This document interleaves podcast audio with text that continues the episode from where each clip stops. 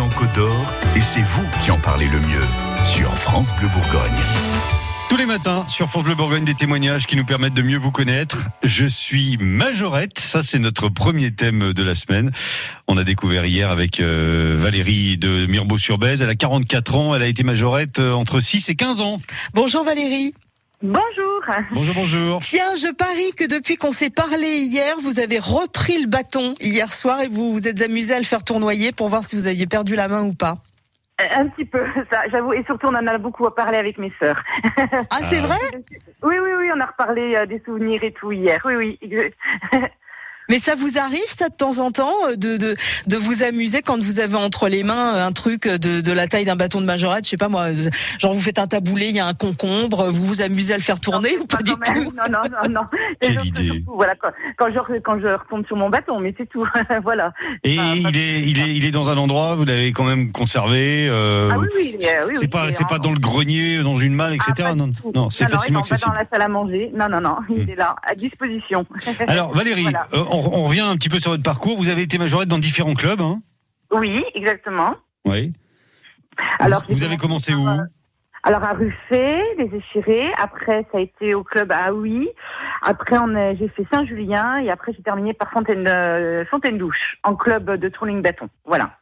Ah oui, parce que voilà, alors on, on peut peut-être expliquer un peu la différence entre les majorettes, le twirling bâton, les, les pom-pom girls, les cheerleaders, etc. J'ai bien rien compris moi. Il va falloir, il va falloir être clair, Valérie. Là. Ah bah oui, alors moi je sais pas moi qui pouvais trop vous expliquer non plus.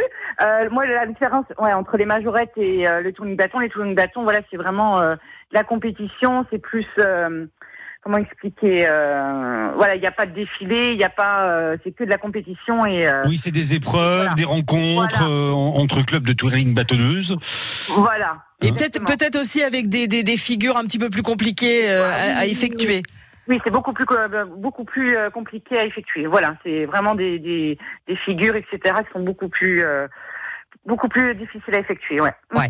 On va revenir aux années 80. Euh, les majorettes, on, on les sollicite plutôt à, à quelle occasion? Ah bah c'était euh, bah, en exemple, hein, voilà les, les fêtes un petit peu euh, nationales, les fêtes de village, les fêtes de euh, moi je, voilà les fêtes de la vigne par exemple. euh, Je me souviens, je crois hein, que c'était ça. Il y avait bah, comme le carnaval d'Auxonne, euh, euh, ce genre de choses en fait. euh, où, là où il y avait aussi euh, des fanfares. euh, euh, c'était un peu ça dans les années 80. hein, C'était un peu ça. Hmm. Vous étiez associé à tout un tas d'é- d'événements. Vous Oui. vous souvenez de votre premier défilé? Hier, je vous demandais votre premier, votre premier Ah cours. non, non, ah, le premier défilé non plus? Non, non plus. Ça Oh. fait tellement longtemps, je vous promets. Non, non, non. J'ai beaucoup de problèmes de mémoire, alors voilà, c'est, c'est malheureusement, non, je, je m'en souviens pas. Mais il y avait quand même une pression avant certains défilés, on imagine, hein, parce que là, c'est pas comme euh, quand vous êtes en entraînement euh, dans Non, une non, salle oui, tranquillement. Oui, il y a plus de pression parce que oui, bah, faut pas se tromper, hein, faut qu'on soit synchronisé aux autres, euh, les pas euh, et les chorégraphies. Oui, il faut que ça soit tout, tout bien, euh, tout bien perfectionné, perfectionné comme. je- oui, ça, voilà, vous me comprenez quoi. Oui, oui, tout à fait. Moi. Voilà, faut que ce soit vraiment, euh, faut pas qu'on se trompe quoi, parce qu'autrement ça faisait un peu tâche euh, au niveau des autres. Ouais. Voilà. La trouille de pas, de pas rattraper le bâton, par exemple?